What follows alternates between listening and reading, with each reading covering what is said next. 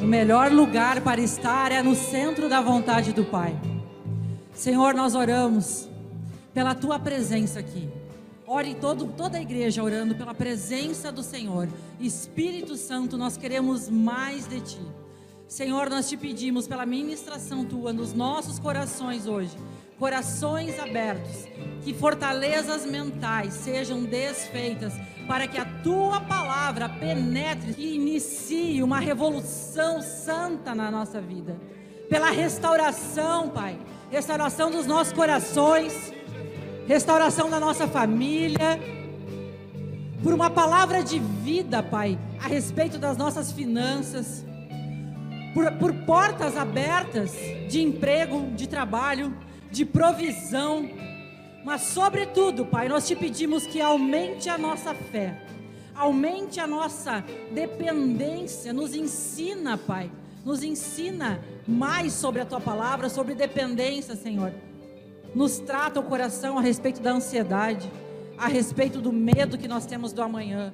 Que a gente aprenda a descansar as nossas ansiedades em Ti. A palavra diz que tudo podemos suportar, pois em Ti nós somos socorridos o tempo todo. Cada um agora coloque em oração aquelas pessoas da sua família e já declare em nome de Jesus que essas pessoas serão salvas e estarão congregando com você. Imagine, declare em voz alta, Senhor: O meu filho é liberto, o meu casamento é liberto, a minha família, a minha família te pertence, Senhor. Toda a minha casa vai servir ao Senhor. Declare isso em nome de Jesus. Boa noite, igreja. Palmas para Jesus. Podem se assentar.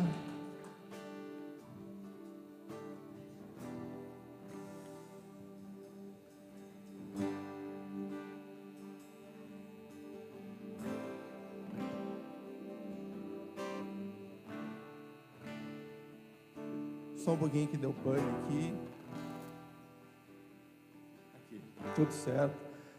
Esse é o nosso momento de dízimos e ofertas.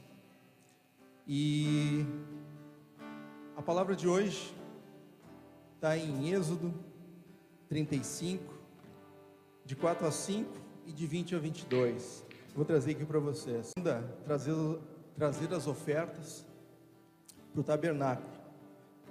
Disse Moisés a toda a congregação dos filhos de Israel: Esta é a palavra que o Senhor ordenou, dizendo: Tomai todo o que tendes, uma oferta para o Senhor, de coração disposto, voluntariamente, atrará por oferta ao Senhor.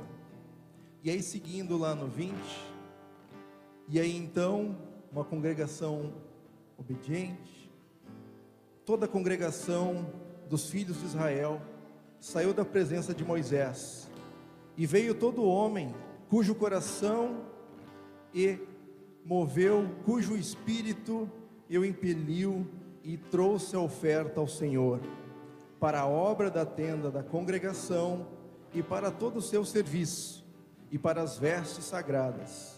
Vieram homens e mulheres, todos dispostos de coração. Então, no entendimento dessa palavra, me trazem que o quanto é importante uma congregação compreender o quanto ela faz parte da obra do Senhor. Uma congregação que entende que a obra do Senhor é feita através dela. Que o milagre na vida de outras pessoas é alcançado através dela. Quando devolvemos parte dos recursos daquilo que Deus vem nos abençoando, nós estamos contribuindo para fortalecer o corpo. E com o corpo fortalecido, com as suas doações financeiras, dinheiro, nós temos aqui o gasofilácio, tem a maquininha de cartão lá atrás. Nós temos aqui uma caixinha chamada quilo do amor. Essa caixinha aqui é muito importante. Esses alimentos que são recolhidos viram cesta básica, que depois vai estar contribuindo com essa comunidade. Então nós precisamos compreender isso, fazer parte disso, para que esse corpo consiga agir ainda mais nessa congregação, nessa comunidade. E esse alimento, esse recurso pode estar ajudando hoje o irmão que está sentado do teu lado. Alguém que precisa de uma cesta básica, muitas vezes. E nós precisamos da tua colaboração, da tua contribuição nesse processo. Então, irmão, eu oro para que alcancemos aquilo que está escrito lá em Êxodo 36, de 4 a 5, que diz assim: Então, deixando cada um a obra que fazia, vieram todos os homens sábios que se ocupavam em toda a obra do santuário.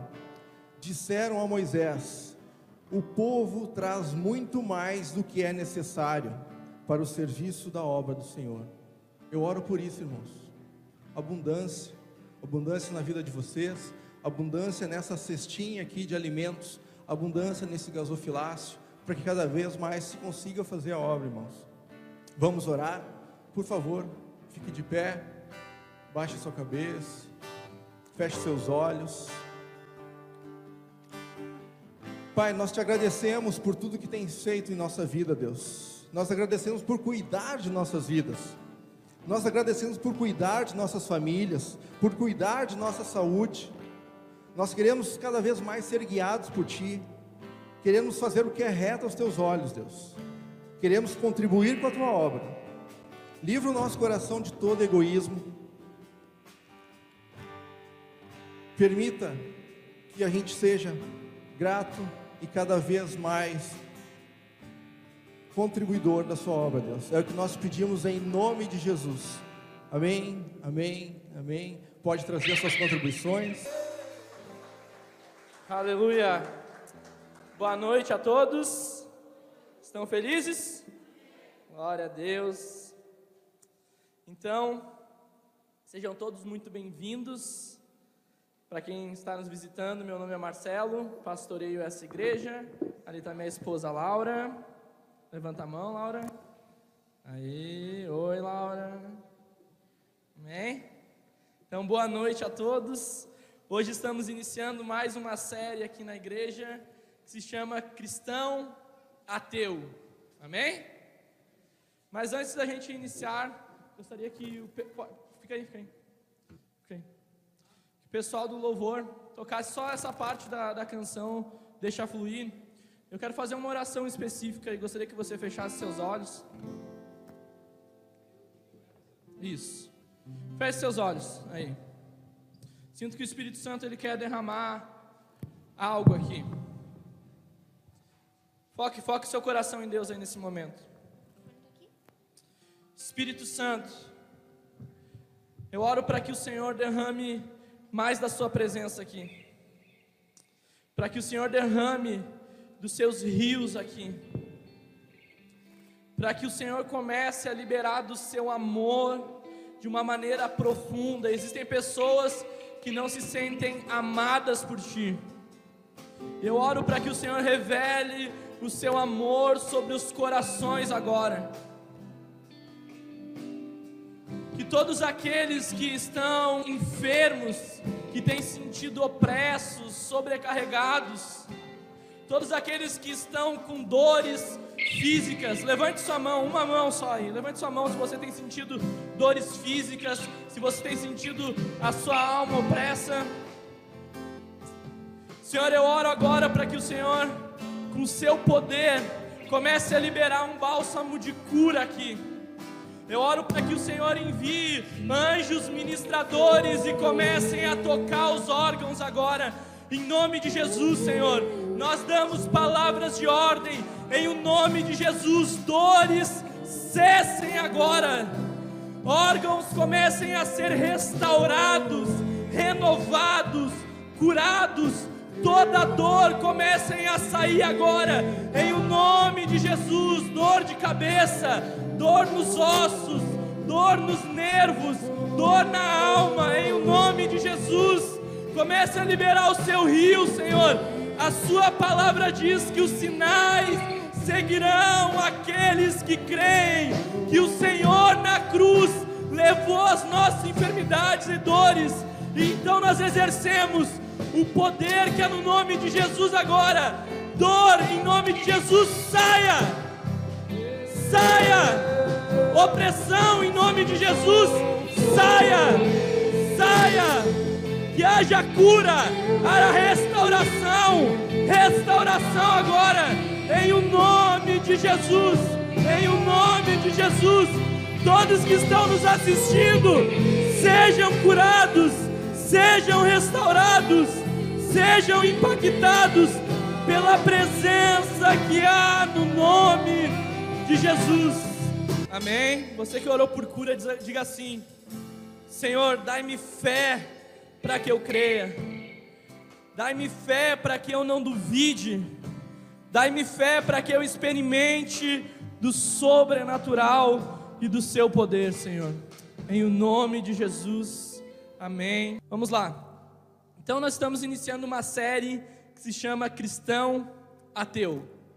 E você vai me perguntar, ou talvez pensando, como que um cristão ele pode ser ateu? São duas palavras que na verdade não se tem como colocar juntas assim, elas têm sentidos completamente diferentes. As crianças, se puderem lá para a salinha, Aí. Amém. Deus abençoe as crianças. Ótima aula. Glória a Deus. Volta para mim aí, amém? Ó, presta atenção aqui.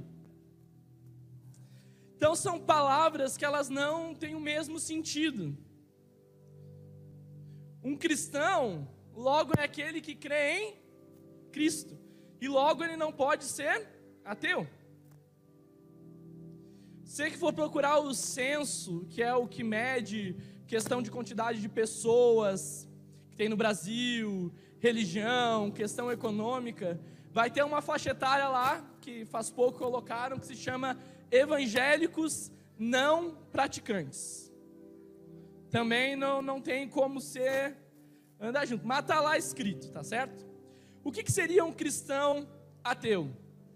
Cristão ateu seria aquele que diz que acredita em Deus. Eu acredito em Deus, eu acredito em Jesus, eu gosto de vir na igreja, até sinto o Espírito Santo, mas o estilo de vida não confirma aquilo que a pessoa professa com os lábios, ou aquilo que a, a pessoa diz que acredita. Então, o cristão ateu seria aquele que confessa Cristo, mas vive como não cresce. Amém? Então, nós falando sobre isso, hoje nós vamos falar um pouco do cristão, que ele crê em Deus, mas ele vive o tempo todo preocupado.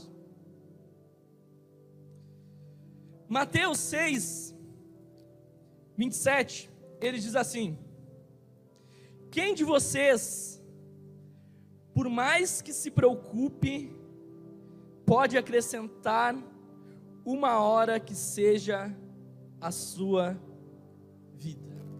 Olha só, eu não conheço ninguém assim, você também não conhece. Por mais que a pessoa se preocupe, seja zelosa, né? Se, cuide bem do físico, cuide bem da sua saúde, guarda bem a sua alma, a sua vida, não vá em lugar perigoso. Ninguém pode acrescentar uma hora a mais à sua vida. Por mais que seja preocupado com a sua própria vida, preocupado com o seu futuro, preocupado com o que está acontecendo na sua construção, seja alguém zeloso, não, não, não se consegue acrescentar isso.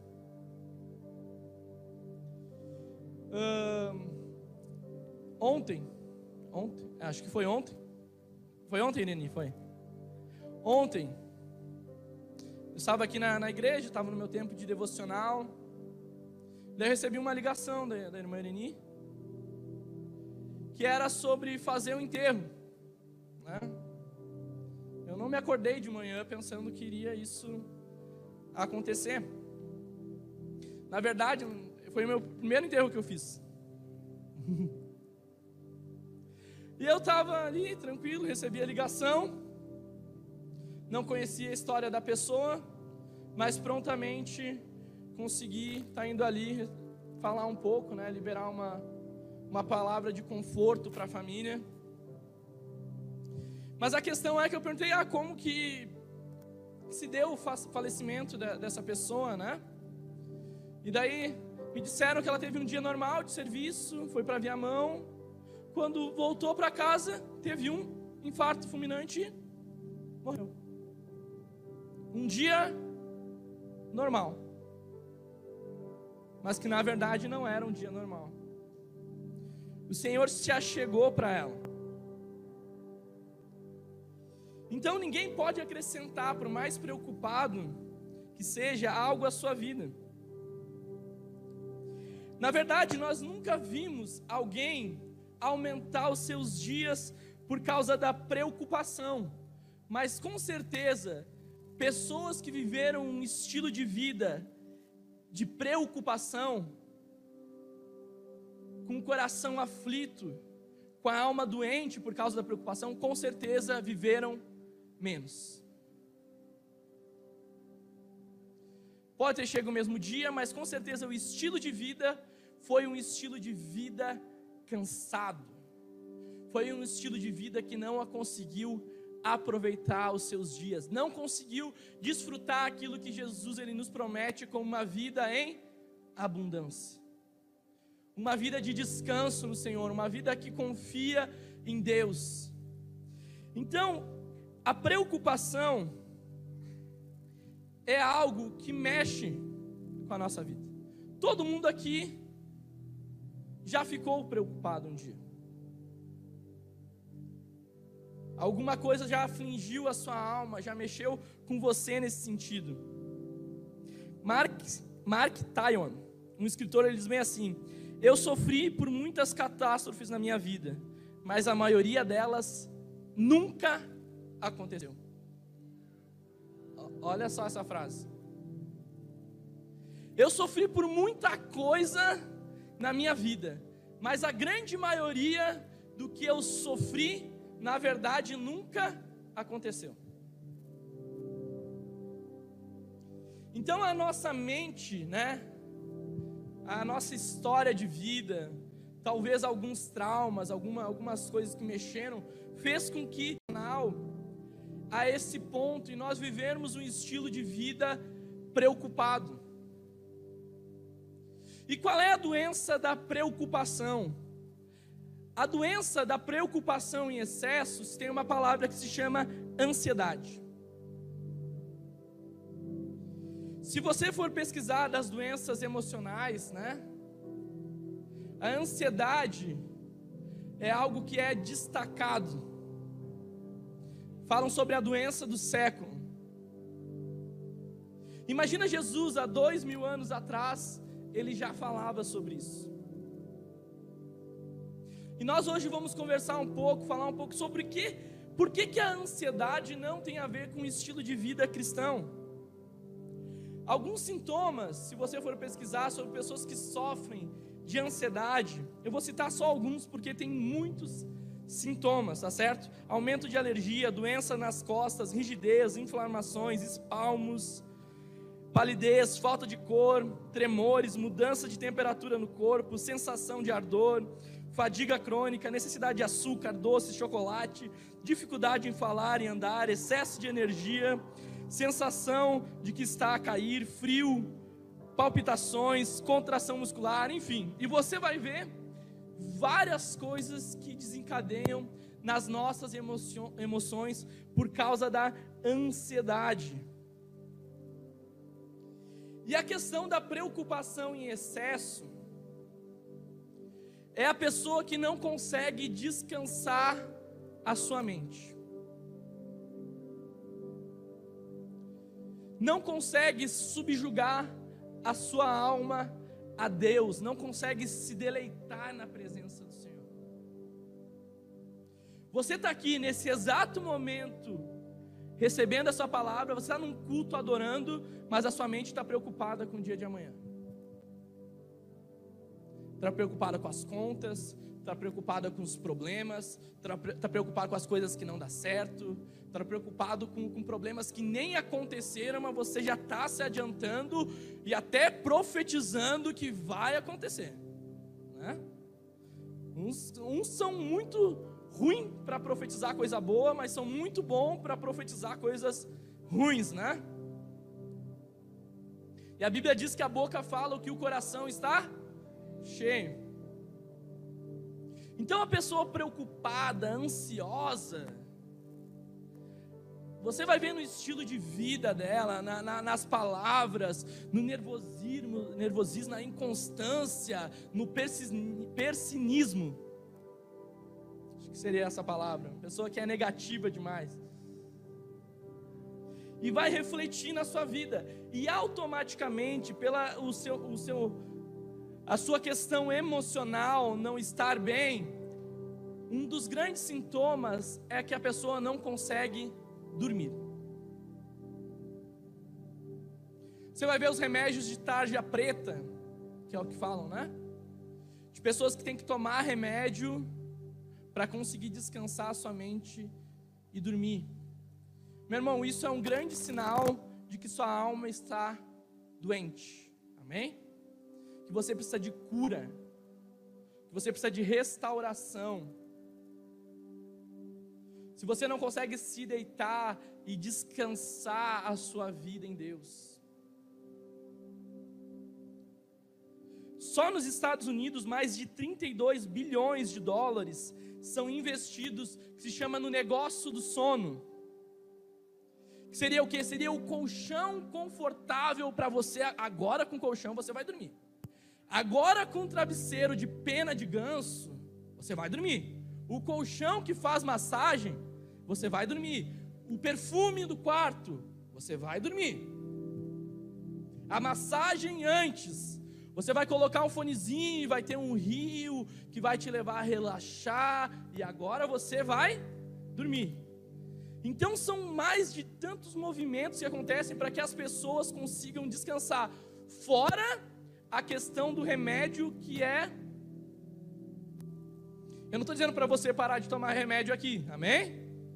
Eu só estou dizendo que o remédio é um sintoma de um problema muito maior, que precisa ser tratado na raiz da sua vida.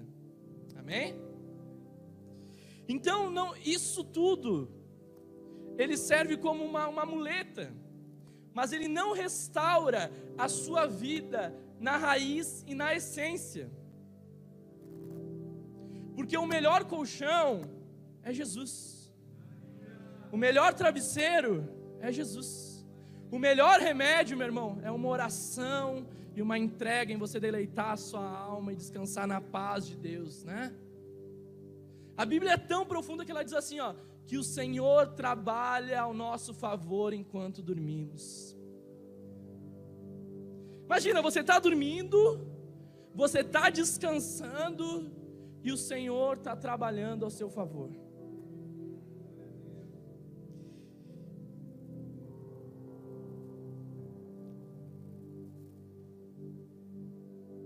Então os cristãos ateus dão nomes diferentes a várias coisas para não dizer que estão ansiosos ou vivem uma vida de ansiedade. Por exemplo, tem uma coisa com que está me interessando muito. Então a pessoa pegou aquilo lá, se interessou muito, eu quero muito, mas logo assim a sua alma já está ansiosa para que aquilo aconteça. Algumas questões em que eu ando trabalhando trabalhando até demais. Tem muita coisa na minha cabeça. Desculpa-me, sou uma pessoa focada. Meu dia está um pouco complicado. Nunca consigo tra nunca consigo terminar o que eu tenho para trabalhar. Então a cabeça ela não para, não há descanso, amém? Então tá. Vamos definir aqui. Lucas 10, 40. Diz assim: Marta, Marta. Não, pulei. Marta, Marta, porém, estava ocupada com muito serviço. Respondeu o Senhor: Marta, Marta, você está preocupada, inquieta com muitas coisas.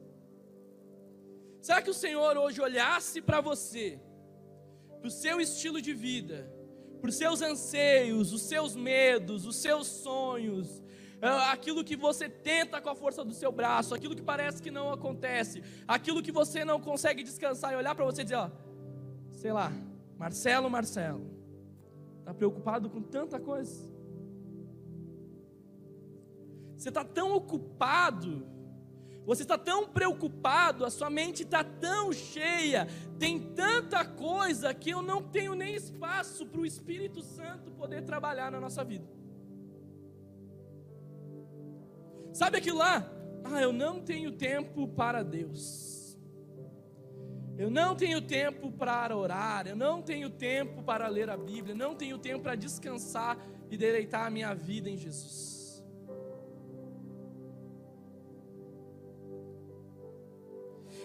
Do grego, a palavra ocupado significa, olha só, puxar ao redor, se afastar, se distrair.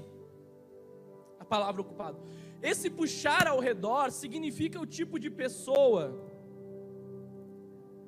que, pela preocupação e pela ansiedade, tudo que acontece ao seu redor, tudo que acontece dentro da, da sua zona, ela puxa para a sua responsabilidade, mesmo não sendo a sua responsabilidade. É o tipo de pessoa que quer o controle de todas as coisas. E logo por querer controlar todas as coisas, e logo por querer pegar aquilo que não é sua responsabilidade, logo por não ouvir a voz de Deus, a direção de Deus, o propósito daquilo que Deus quer, puxa tudo ao seu redor e logo fica realmente ocupada com uma demanda que não é sua.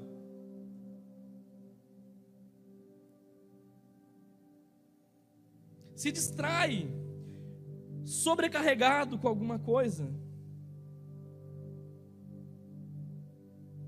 Então, esse senso de, de, de, de, trazer tudo para nós, vai ocupar a nossa vida, a ponto de mudar prioridades no nosso coração. E logo, se nós somos responsáveis por todas as coisas, Aonde que entra a confiança em Deus? Aonde que entra o descanso em Deus? Aonde que, que, que entra o confiar? O não se entra. Não é porque Deus não quer trabalhar, é porque muitas vezes nós não deixamos o Senhor trabalhar. Nós não deixamos o Senhor mover, nós não deixamos o sopro do Espírito Santo, nós não deixamos o rio de Deus fluir e nos levar aquilo que Ele quer sobre a nossa vida. Então nós vivemos ocupados, vivemos distraídos, vivemos ansiados, vivemos, sabe, com uma preocupação excessiva que não seria isso que Deus deseja.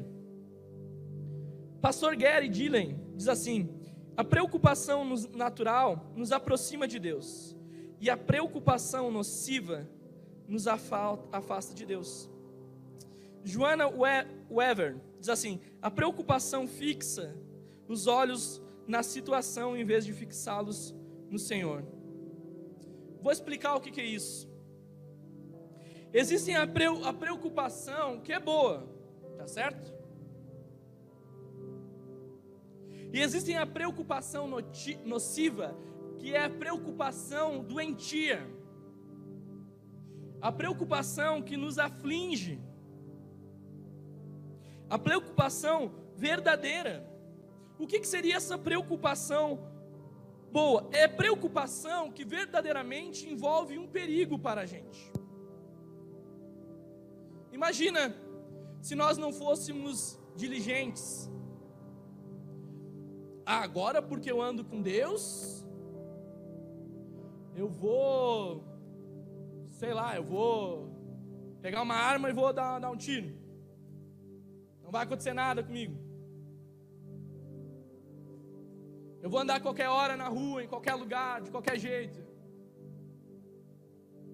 Você mesmo tentar ao Senhor, entende?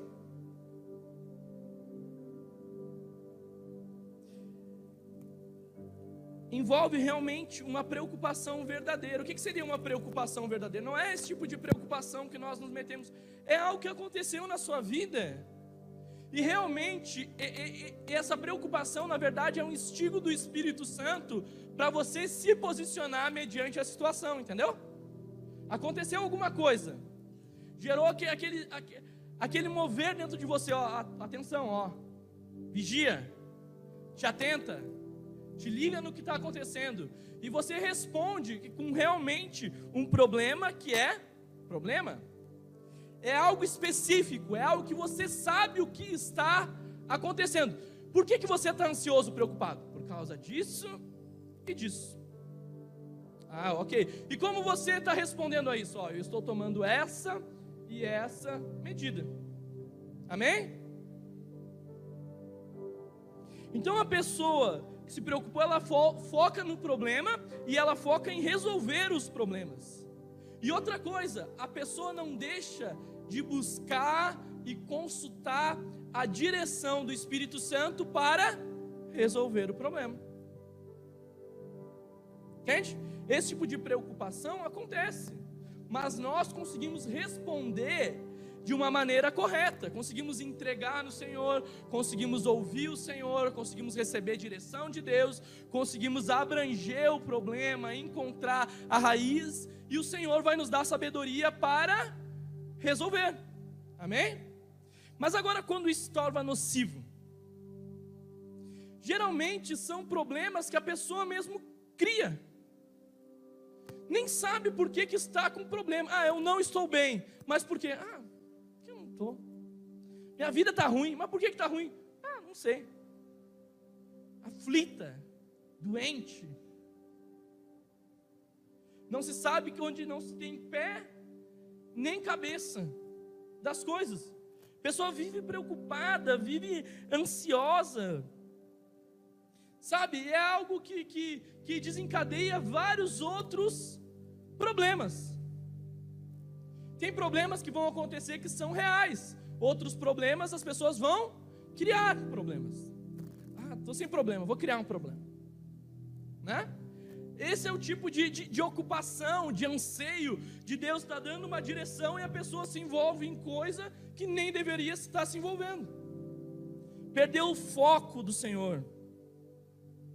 Esse tipo de pessoa, ela tem até uma obsessão por esse anseio pelo problema. Daí Deus pede o problema, a pessoa entrega, mas logo ela pega de volta. Vou resolver para ti. Nossa, daí sai do culto, ó Deus, me devolve que agora eu vou viver. Esse é o estilo de vida de um cristão ateu. Então a pessoa está tá com esses problemas, cria. Ela busca a resposta em si mesmo ela busca resposta em outras pessoas, mas ela não busca resposta nunca em Deus. Sempre tenta os seus meios, o seu jeito, mas nunca encontra a resposta em Deus ou busca a resposta em Deus. Vocês estão comigo? Estão aí? Amém? Estão entendendo? Então a pessoa tem uma idolatria aos problemas sabe? Há uma devoção aos problemas. Deus vai solucionar e não se permite ser curado, não se permite ser tratado, não se permite o descanso, o deleite, o prazer de viver e confiar em Deus. Não se permite.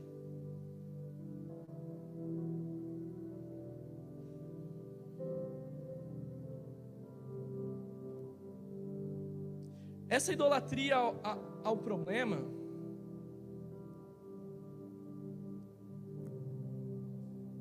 pessoa não consegue entregar e ainda acaba muitas vezes prejudicando um ambiente todos e colocando outras pessoas no mesmo problema. Porque ela cria.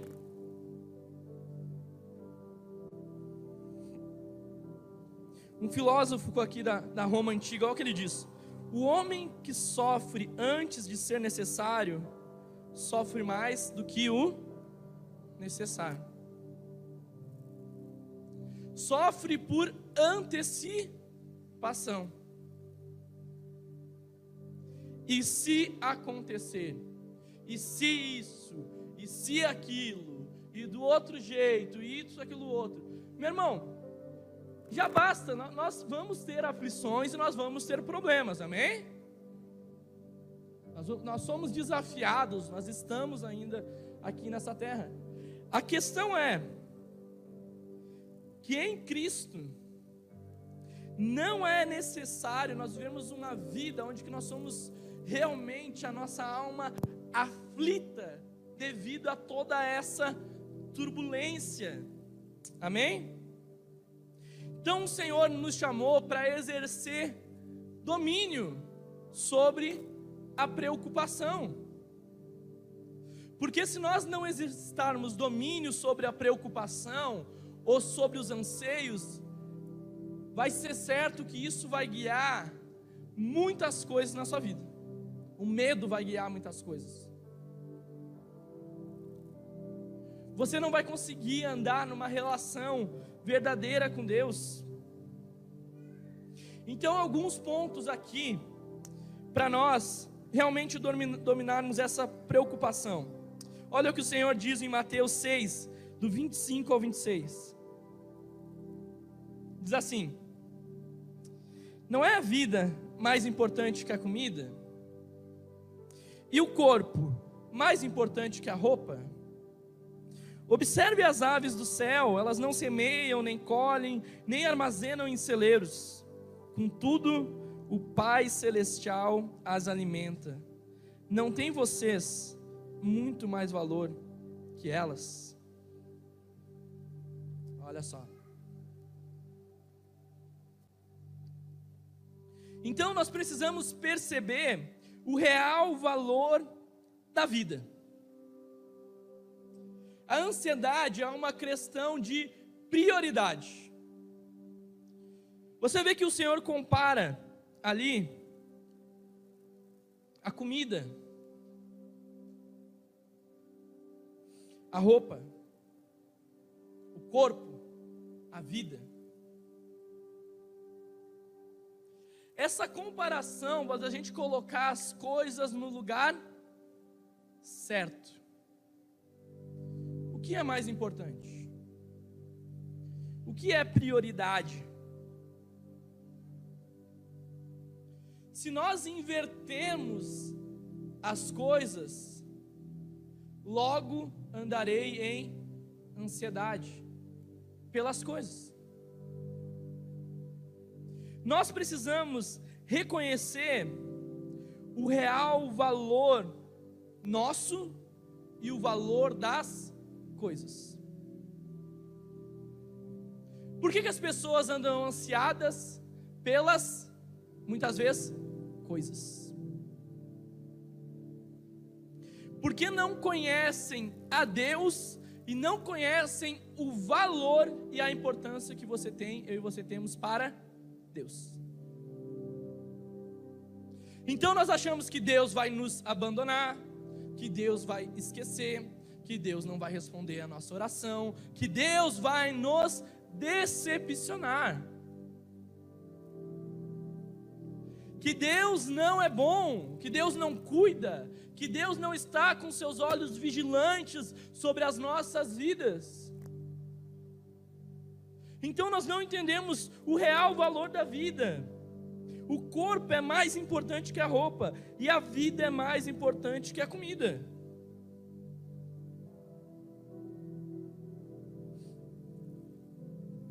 Quanto que vale um objeto? um carro, um relógio, um boné, vai valer o quanto que as pessoas quiserem pagar, amém? Esse é o valor que, que isso tem. Esse é o valor das coisas. E qual é o valor que você tem? Você tem o valor do sangue de Jesus. Você tem o valor de um Deus que foi crucificado numa cruz para revelar a importância que você tem para Ele. foi por você, foi por mim. Ele doou a sua vida, meu irmão. Ele deu mais do que roupas, ele deu mais do que carrões, ele deu mais do que casarões, ele deu mais do que qualquer coisa que talvez tire e te deixe ansioso, preocupado, te dê insônia, te traga medo. Ele está acima sobre todas as coisas. Nós importamos verdadeiramente a Deus. Nós somos amados pelo Senhor. O nosso valor é um valor que vale a própria vida de Jesus. E se olha só a comparação do que ele está dizendo, você está vendo os pássaros, eles têm um valor para mim, e para eles não falta comida. Está vendo as flores? Eu criei, elas têm valor para mim. Não falta roupas. Nem Salomão chega a dizer, né, vestiu tamanha roupa tão bonita como as plantas. Sabe vocês? Vocês valem mais que as flores e os pássaros. É isso que Deus está dizendo. Se eu me preocupo com o passarinho, se eu me preocupo com a flor, vocês têm muito mais valor do que isso.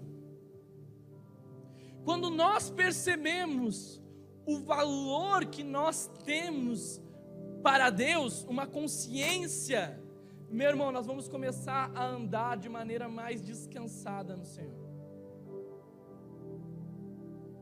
Segundo ponto, compreenda a inutilidade da ansiedade. Mateus 6, 27 diz assim: ó, Quem de vocês, por mais que se preocupe, pode acrescentar uma hora que seja a sua vida. Robert Frost diz assim: a razão pela qual a preocupação mata mais pessoas do que o trabalho é que as pessoas se preocupam mais do que trabalham.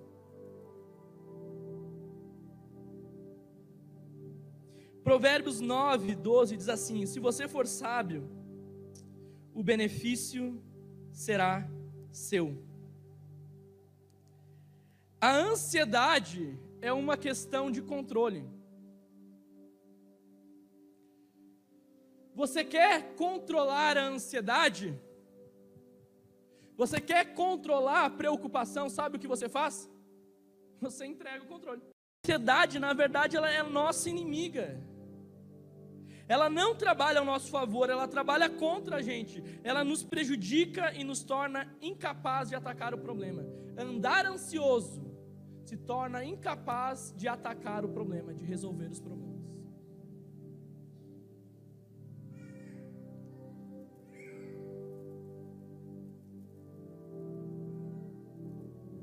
A ansiedade não.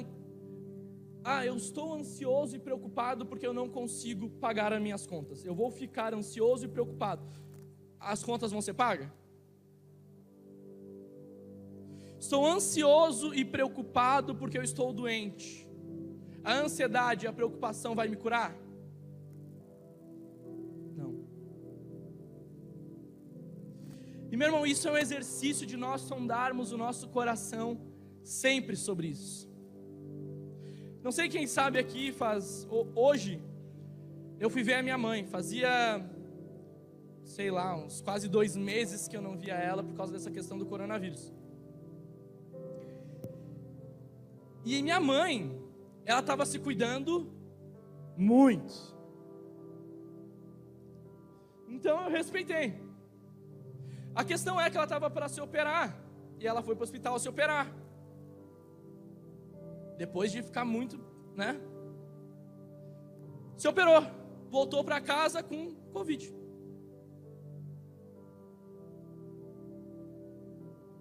Pegou Covid.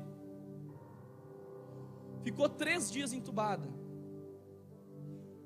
Eu, quando recebi a notícia que minha mãe estava no hospital entubada com 40% do pulmão comprometido, eu logo eu saí, fui para um lado, fui para o outro, era sábado. Daí eu bebi uma água, e daí eu, tá, calma aí, calma aí, calma aí. Adianta eu ficar assim?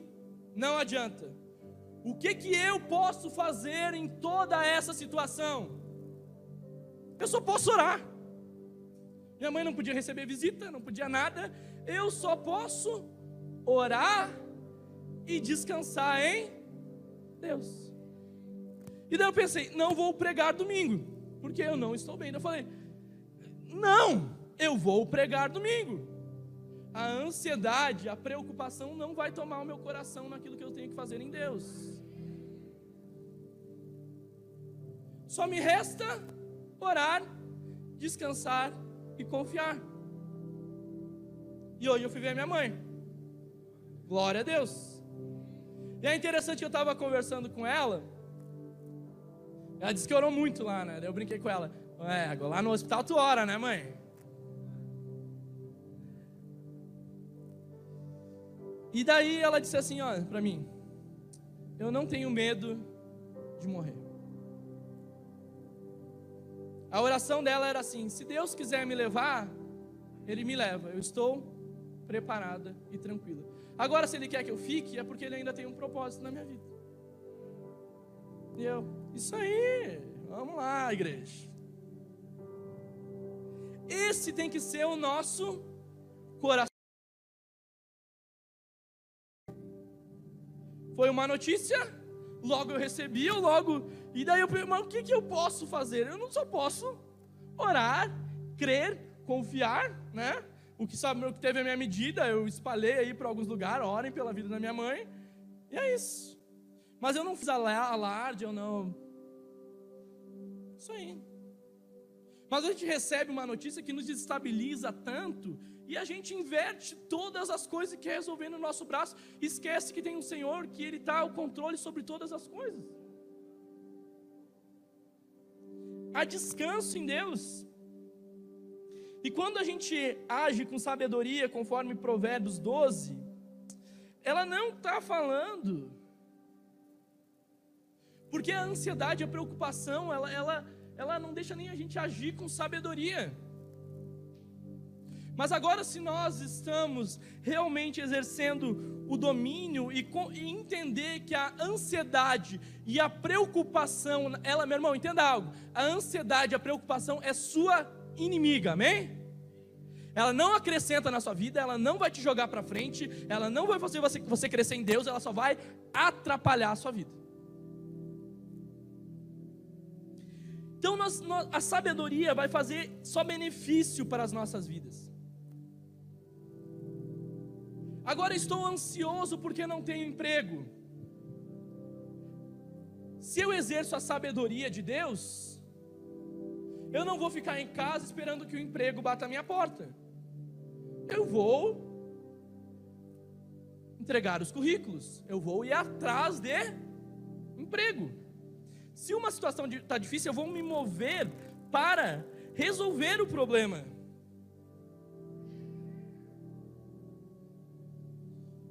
Eu quero casar, eu quero namorar. Dê passos para isso, seja intencional, com sabedoria em direção daquilo que você quer alcançar. Conheça a pessoa, se relacione.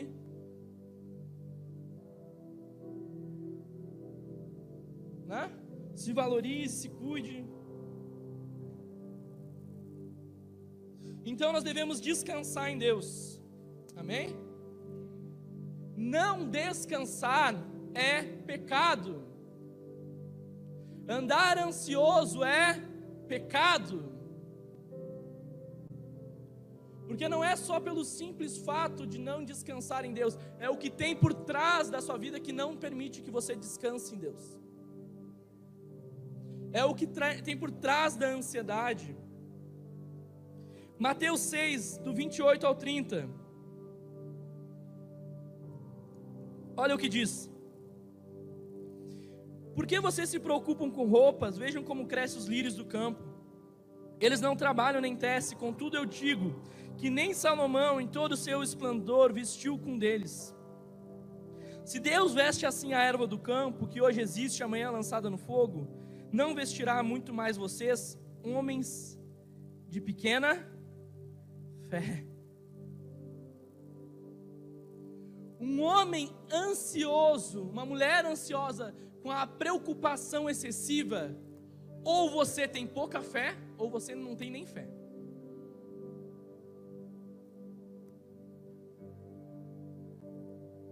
E sem fé é impossível agradar a Deus.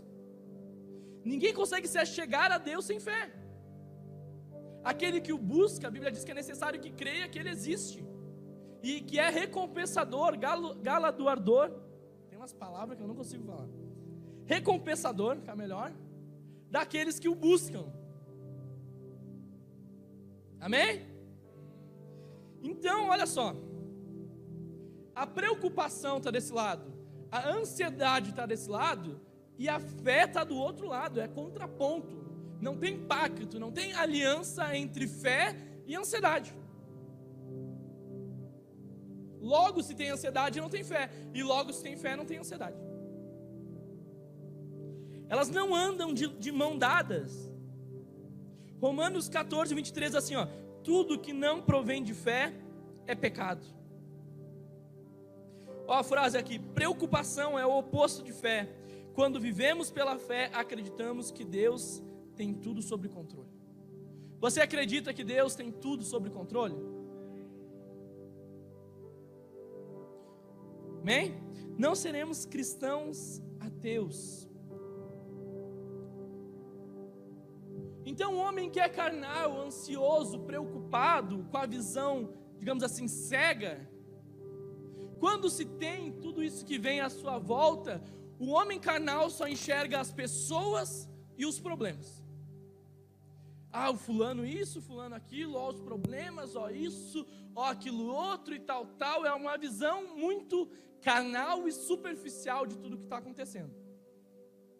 Agora o homem que não é tão carnal, ele já vai começar a chegar, ó, acontecendo problema, alguma coisa não está muito certo, uma tempestade, é o diabo. O diabo está usando as pessoas, o diabo está fechando porta, o diabo isso, tudo é o diabo. Aí tudo é o diabo. Está um pouco mais espiritual, mas não precisamos ser um pouco mais esticado sobre isso. E daí acha que o diabo tem o controle de todas as coisas. Isso é uma mentira. Amém? Agora o homem espiritual enxerga o problema. Enxerga que o diabo pode estar usando pessoas ou o diabo pode estar tramando alguma coisa, mas ele entende que até por trás do diabo Deus está no controle. Entende que Deus é maior que todas essas coisas. Deus está superior. A Bíblia diz que ele se assenta que, que governo, as potestades, os principados estão debaixo dos pés de Jesus.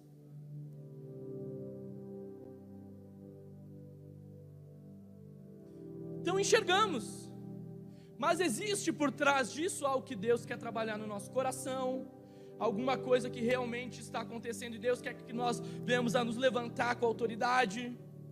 Às vezes Deus nos mostra, se nós formos espirituais, que é alguma brecha, algum pecado, você está enredado pela própria consequência de, de, de, de, coisas que você está dando brecha. Então a vida está assim.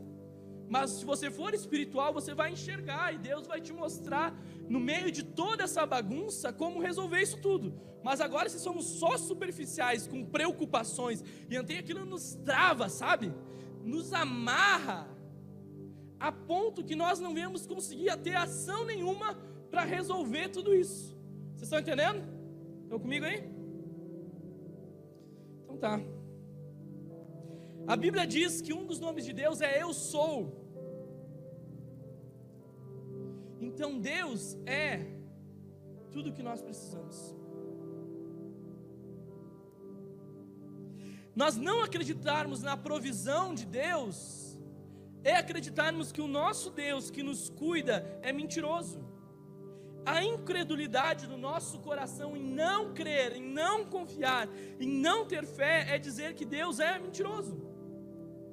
Então, o caminho da fé é o mesmo caminho da vida de oração, é o mesmo caminho de apresentar tudo a Deus. É o mesmo caminho de a colocar a nossa vida, colocar as situações, clamar, buscar. Amém? A fé anda no mesmo caminho de uma vida de oração.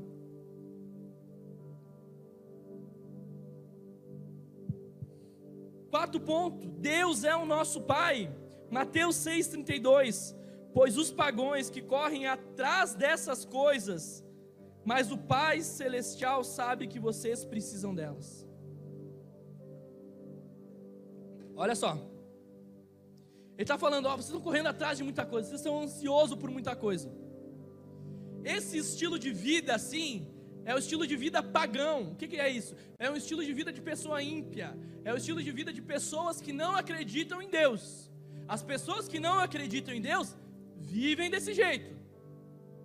Mas vocês têm um Pai celestial. Você vai ver que é a primeira vez na Bíblia que, ela, que, que existe a palavra Pai, que Jesus apresenta a Deus como Pai.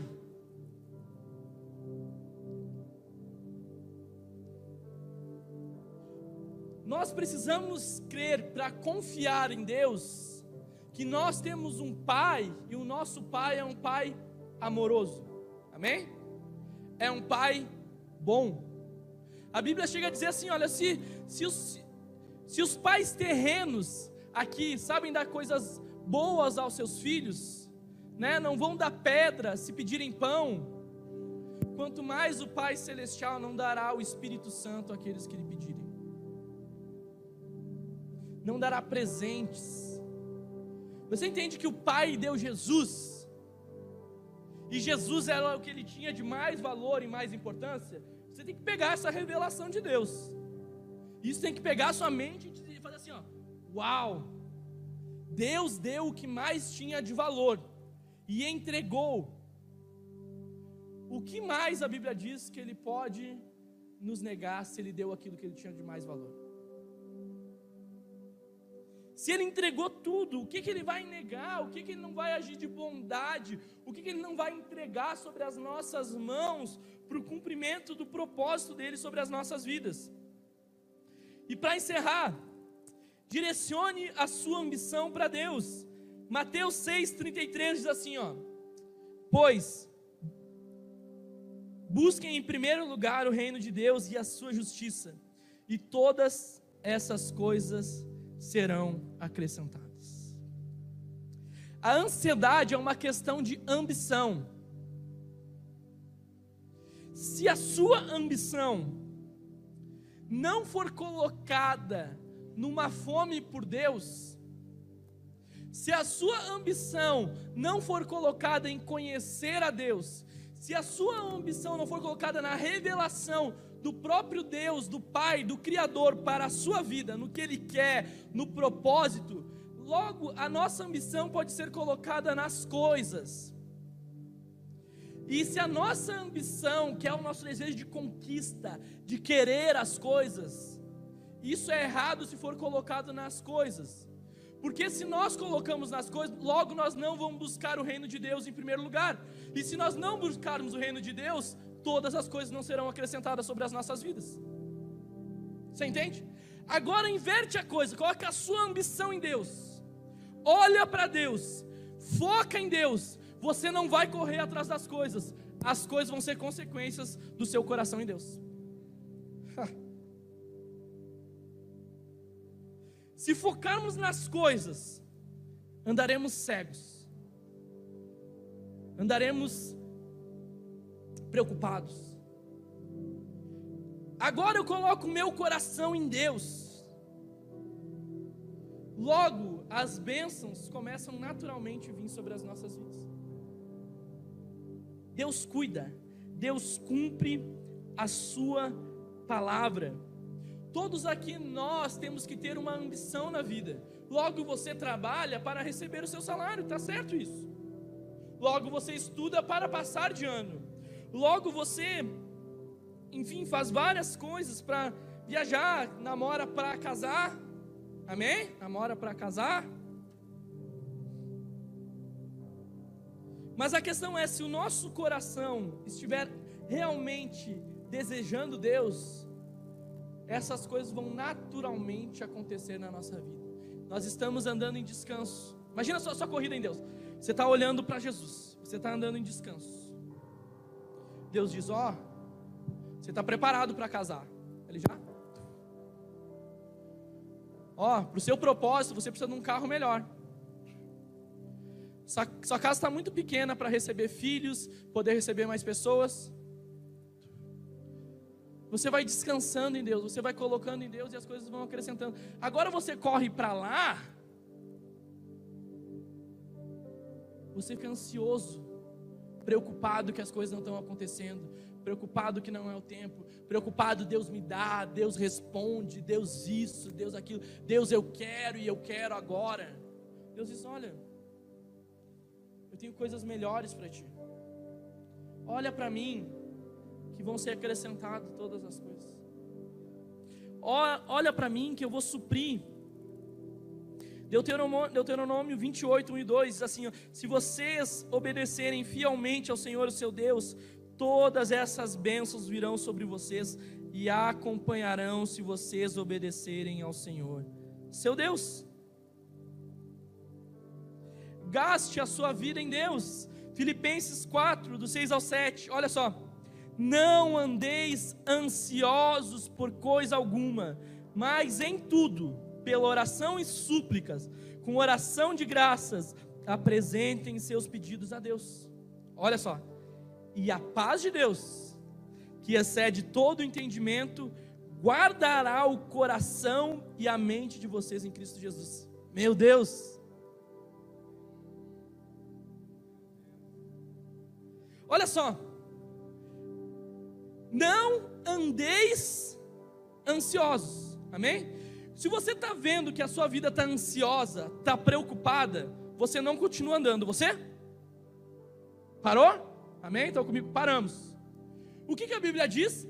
Coloquem em oração, em súplica, apresenta a Deus. E logo Deus, o que, que Ele vai fazer? Ele vai te dar a paz que excede todo entendimento. Ou seja, nesse momento que você estava perturbado, agora você está parado aqui. Você apresentou, você vai receber descanso, refrigério, paz, que excede todo entendimento. E Deus vai guardar o coração e a mente em Cristo Jesus. E daí o que, que vocês fazem? Nós voltamos a andar. Pegaram?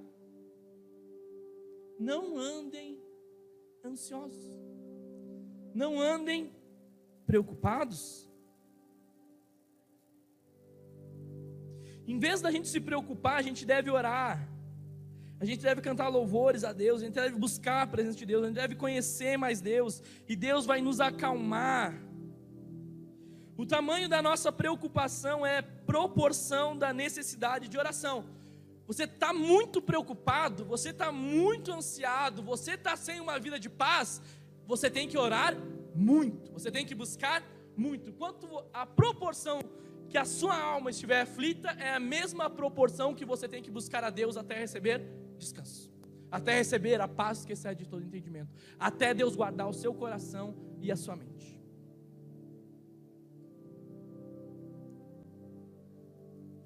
Os seus receios transformados em oração resultará em intimidade com Deus. A proporção da sua intimidade com Deus será o tamanho da sua conquista.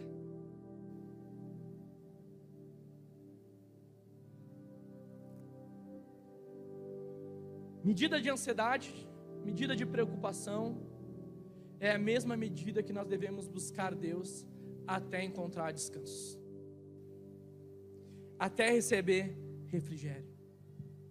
Até Deus trabalhar na nossa alma, até, o Senhor trabalhar na nossa vida. Para encerrar, Mateus 11, do 28 ao 30. Venham a mim, todos vocês que estão cansados de carregar as suas pesadas cargas, e eu lhe darei descanso. Sejam meus seguidores e aprendam comigo, porque sou bondoso e tenho um coração humilde, e vocês encontrarão descanso. Os deveres que eu exijo de vocês são fáceis, e a carga que eu ponho sobre vocês é leve. Pode subir o louvor. Pode apagar as luzes.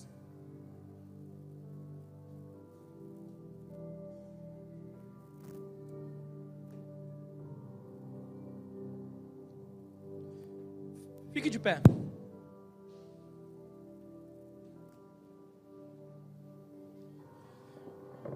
Coloque a mão no seu coração. Por que, que Deus te trouxe hoje aqui para você receber essa palavra? O que, que tem te afligido? O que, que te preocupa muitas vezes? O que, que te abala? Pensa aí, o que, que abala com você? Que notícia que abala? O que, que mexe com a sua estrutura? O que, que te preocupa?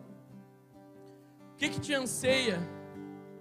O que, que não permite você confiar em Deus? O que, que não permite você descansar em Deus? O que, que não permite você receber a paz que excede todo entendimento? O que, que não permite o seu coração, a sua mente ser guardada em Cristo Jesus? Apresentem a Deus com orações e súplicas.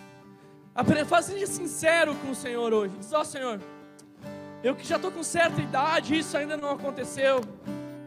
Eu tenho tal sonho, mas parece que, que tudo desmoronou, que não vai acontecer. Senhor, eu tenho me perdido no meio das minhas emoções, eu tenho me perdido no meio dos meus anseios, eu tenho buscado tanta coisa na força do meu braço. Há tantos anos eu tenho tentado resolver desse jeito, do meu jeito, e eu nunca consegui inverter as coisas e buscar o seu reino e a sua justiça em primeiro lugar e crer que todas as coisas serão acrescentadas. Senhor, é verdade, eu não consigo descansar, eu não consigo dormir direito, eu não consigo confiar. Eu não consigo crer que eu sou amado e que o Senhor cuida dos passarinhos e das flores, que o Senhor vai cuidar de mim também. E por isso que eu faço as coisas assim, e por isso que eu dou o meu jeito, meu irmão. Hoje é o dia, hoje é a noite, na verdade, de você renunciar ao seu jeito, a sua forma, da sua maneira Entrega isso ao Senhor hoje. Nós vamos orar juntos aqui.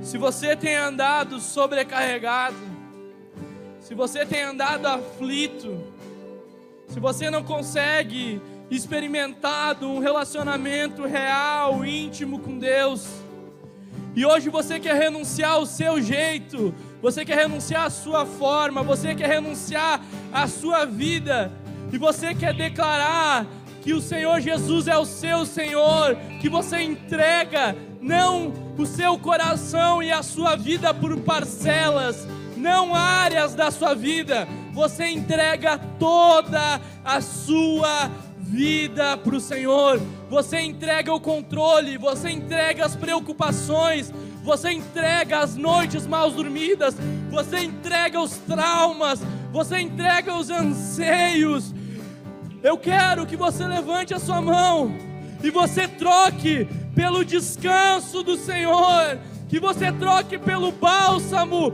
de paz, pelo bálsamo de entendimento, pelo bálsamo que o Senhor guarda o nosso coração e a, a nossa mente em Jesus.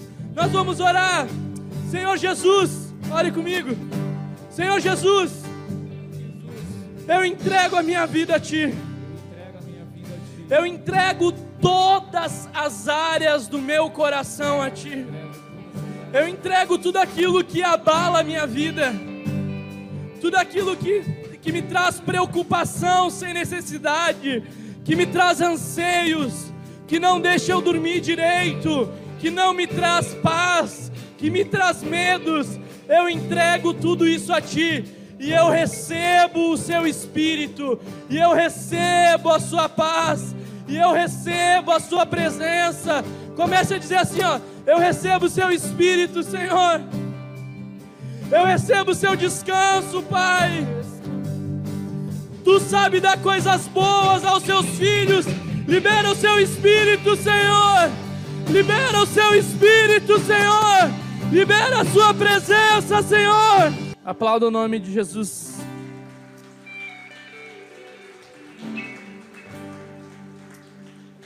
Amém, Jesus. Antes de nós encerrarmos, eu quero chamar o pastor Carlos aqui na frente.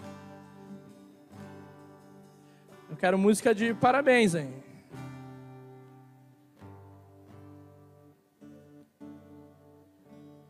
Tá de aniversário hoje.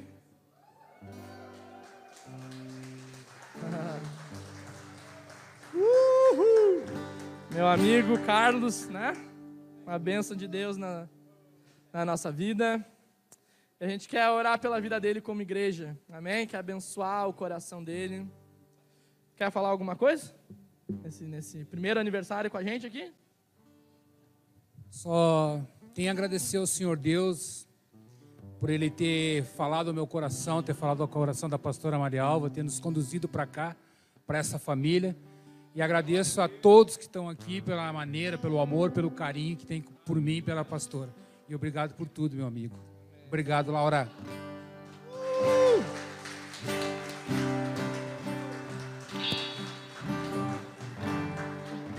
Estenda suas mãos aqui. Pai, obrigado pela vida do Carlos. Que o Senhor derrame graça sobre a vida dele. Nós falamos hoje sobre um pai que é bom e que dá bons presentes. Eu oro para que o Senhor aí do céu dê um presente para ele. Algo que ele tem clamado, algo que ele tem orado, alguma porta que ele tem batido, Senhor. Nós, como igreja, unimos a nossa fé e pedimos para que o Senhor libere dos céus bênçãos sem medidas. Que o Senhor derrame graça, que o Senhor derrame amor, que o Senhor cuide da saúde dele, que o Senhor cuide da casa dele, da família dele, e levanta ele cada vez mais ministerialmente. Usa o teu filho para a sua honra e para a sua glória. Amém, amém e amém. Vamos lá, todo mundo. Não?